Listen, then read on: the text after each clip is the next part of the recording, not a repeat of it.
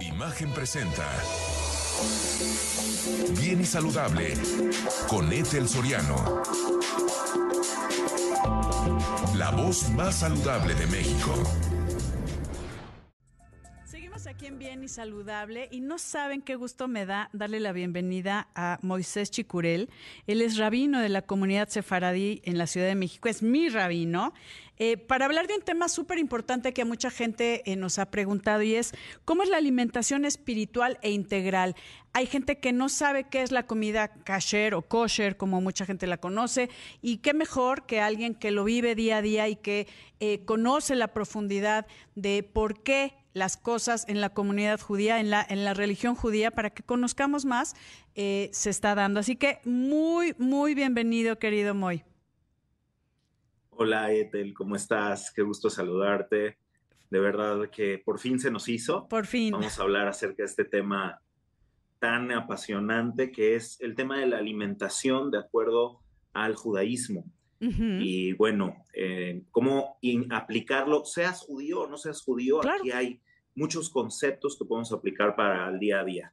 Cuéntame un poquito para, para empezar con una línea, querido eh, Ravi, eh, ¿qué es la comida kasher o kosher? Bueno, la comida kasher o kosher, bien mencionado por ti, eh, los judíos que venimos de España le decimos a la comida apta para la alimentación de acuerdo al judaísmo, le decimos kasher. Y los judíos europeos, ya sabes que pronuncian un poquito diferente el hebreo, le dicen kosher, pero básicamente lo que significa es comida apta, lista y una comida que puedes ingerir con tranquilidad, de que no te va a hacer daño ni físicamente ni espiritualmente. Eso es lo que significa kasher, algo que es apto y adecuado para tu salud y para también eh, moralmente.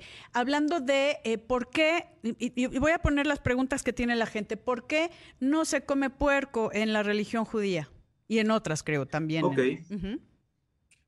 Bueno, a pesar de que al puerco se le ha dado como, se ha convertido como en el paradigma del alimento que no es apto para su consumo, no es solamente el cerdo.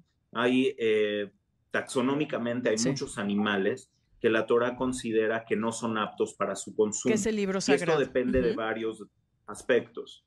Depende, por ejemplo, de si es un animal que se alimenta de manera voraz o que se alimenta de manera rapaz.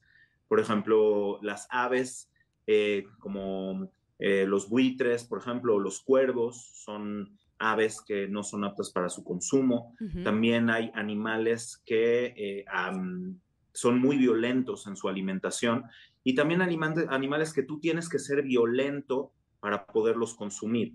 De hecho, el consumo de carne no es lo más eh, recomendable a priori. La Torah del judaísmo considera que eh, el consumo de carne animal está permitido, pero no necesariamente es lo más elevado en cuanto a lo espiritual. Por lo tanto, lo que quiere de nosotros eh, la Torá, de los judíos en particular y de toda la humanidad, es de que seamos conscientes de dónde estamos obteniendo los recursos para nuestra alimentación. En este caso, los cerdos en particular tienen esta característica que son muy, em, son muy voraces. Los cerdos eh, prácticamente comen todo lo que tienen enfrente. Incluso hay cierta documentación de que un eh, cerdito que tiene hambre, bueno, puede comerse hasta sus propias crías. No. Y por lo tanto, su constitución espiritual es una, eh, su conducta indica que tiene cierta constitución en su ser espiritual que no es apto para el consumo humano, por un lado. Y por otro lado, muy interesante, el cerdo es un animal que se parece muchísimo al ser humano. Mm. Y bueno, hace poco tiempo se han hecho estudios de que la, eh, el nivel de cognición del cerdo en cuanto a su eh, capacidad de sentir emociones es muy elevada también.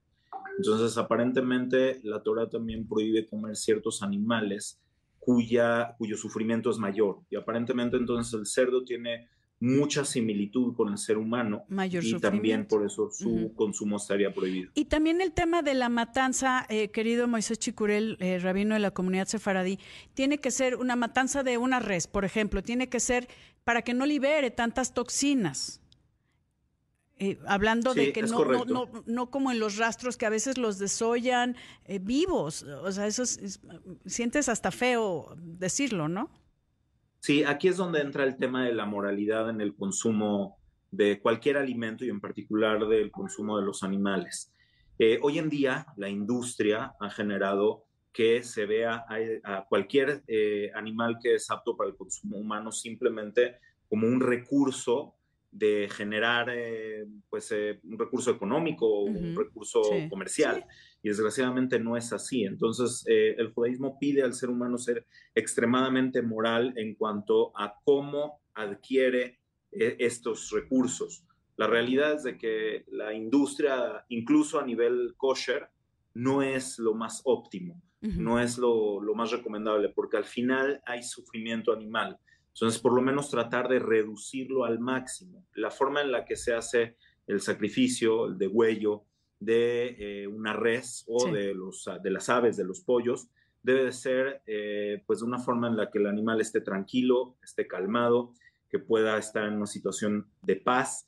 Y eh, también hay estudios muy interesantes porque fíjate que en Australia se quiso prohibir en algún momento la shejitá, que es el degüello de acuerdo al judaísmo, y la comunidad judía ya tuvo que demostrar con eh, estudios, científicos qué tanto sufre el animal cuando pasa por el degüello de acuerdo a la shejita.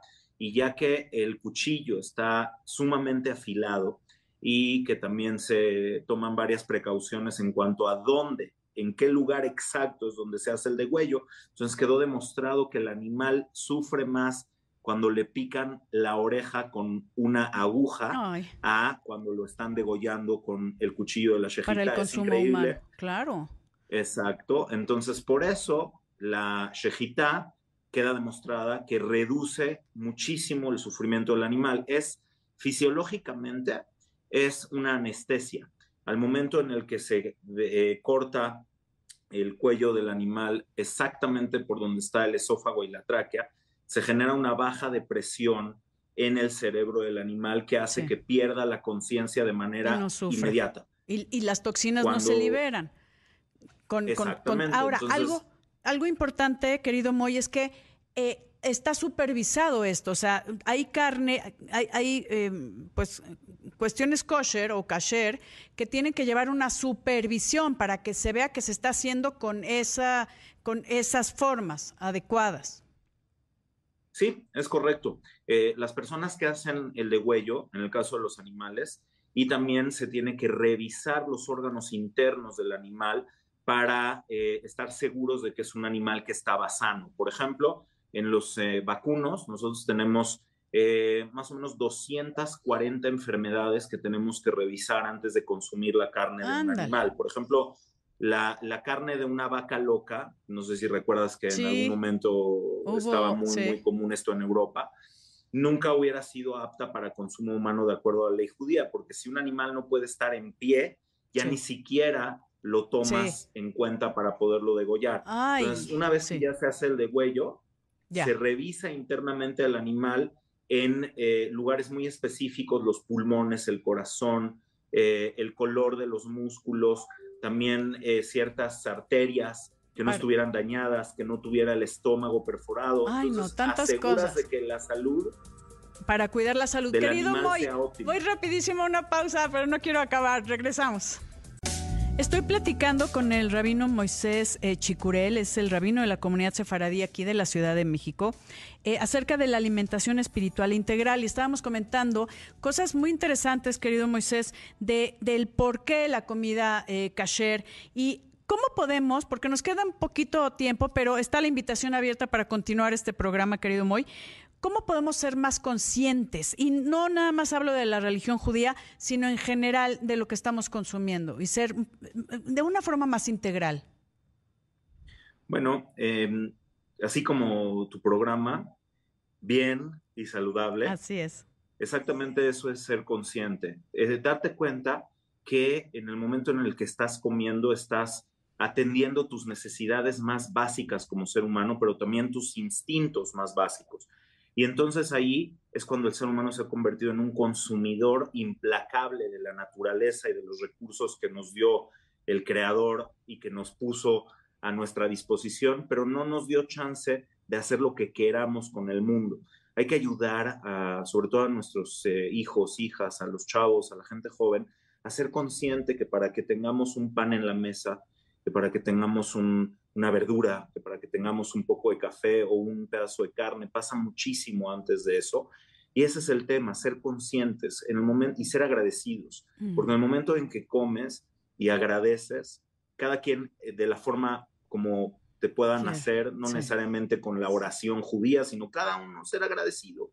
Es decir, oye, tengo un poco de agua, esta agua, sin esta agua no podría vivir. Entonces también yo en el momento en el que tomo algo del mundo, ¿cómo le devuelvo al mundo también una energía buena?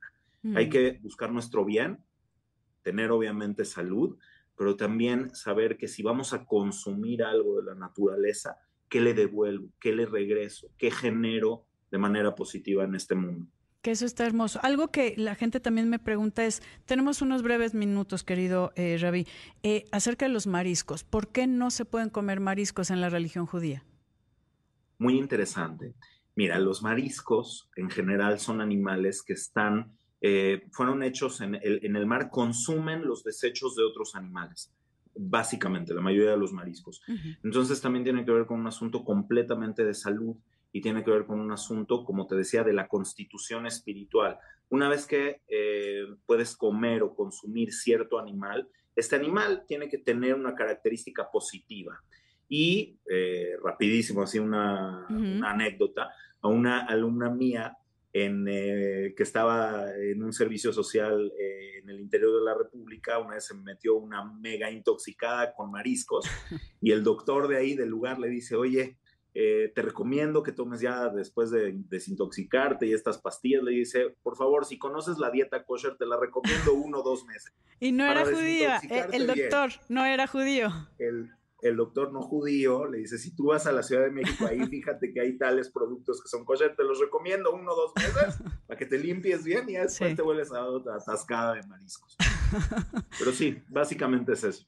Que eso, eso me parece muy interesante y hay, hay mucho de la religión judía que va basado en la higiene y en la salud. Eh, por ejemplo, que después, para no entrar de lleno, porque de verdad es un tema que me gustaría desglosar contigo, querido eh, Rabí, es la circuncisión, ¿no? Como también hay estudios eh, que, han bajado el cáncer cervicuterino, etcétera, etcétera. Tantas cosas que después me encantaría poder desglosar, pero va mucho en relación a la salud. un comentario final, querido Moy, esto es para toda la, la gente de cualquier religión, que seamos más conscientes em, danos una recomendación de Rabí. Bueno, em, como decía, lo que entra por la boca habla de quiénes somos moralmente. No nada más qué comemos, sino cómo comemos.